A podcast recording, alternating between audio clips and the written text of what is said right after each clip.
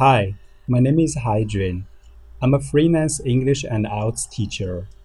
In this show, I will share my ideas on how to deal with IELTS speaking and writing questions and make your answers awesome and authentic.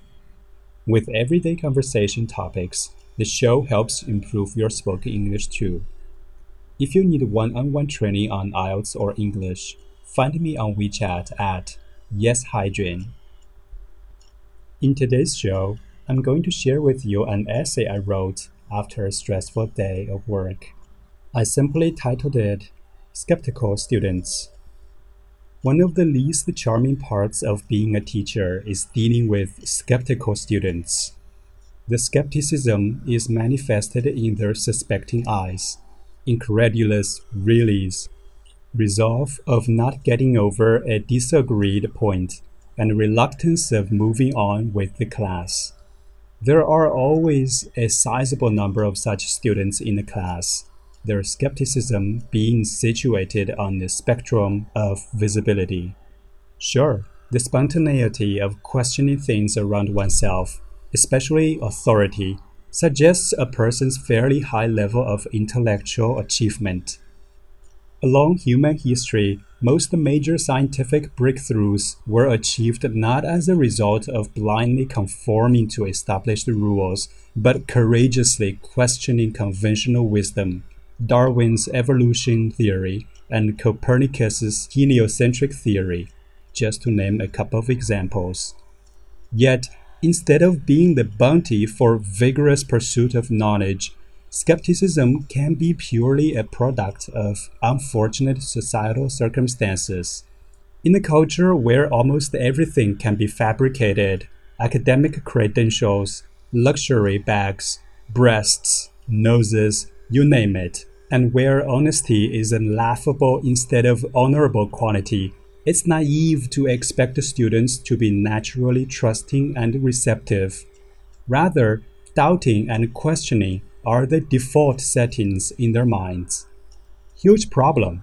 Learning is a process in which the learner acquires what he didn't know hitherto and modifies what he incorrectly knew about one specific area under the instruction of the teacher who specializes in that domain.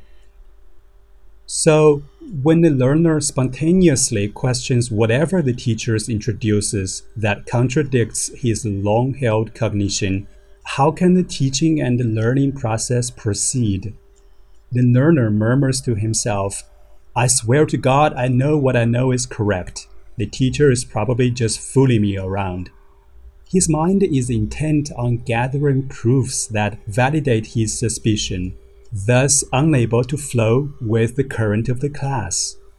The learner's effort to vigorously defend his established perceptions, ironically, is against the unspoken prerequisite of learning to accept that the learner is in an inferior state to the teacher in the field that the teaching centers on.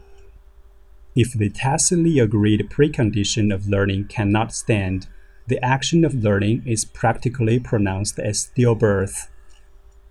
Learners of such kind are still grappling with the cruel fact that their knowledge is insufficient and they need to learn. So even though they sit in the classroom, their minds cling tight to their past selves and refuse to accept any changes. Looking back at my teaching career, the highest achieving students are invariably those who are most accepting and compliant to my instructions. I don't think it's because they are feather-brained or simply mom's good children, indiscriminate in receiving new ideas.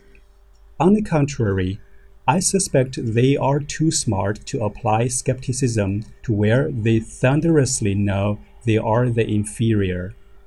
In other words, they understand that learning is based on acknowledging one's inadequacy. Therefore, they glide swiftly to the actual task of learning. That's why they gain so much more from the learning than the skeptics. Also, students' appreciative reception of a lesson is so gratifying to a teacher that he tends to be more unreserved in giving out the best possible that he can offer which in return is in the benefit of the learners. So that's the piece I wrote. How do you find it? Do you like it? Or you hate it actually? Well, please leave comments and let me know. And if you really enjoyed today's show, please subscribe to my podcast. There are seven other shows and more to come. Go out and enjoy the day.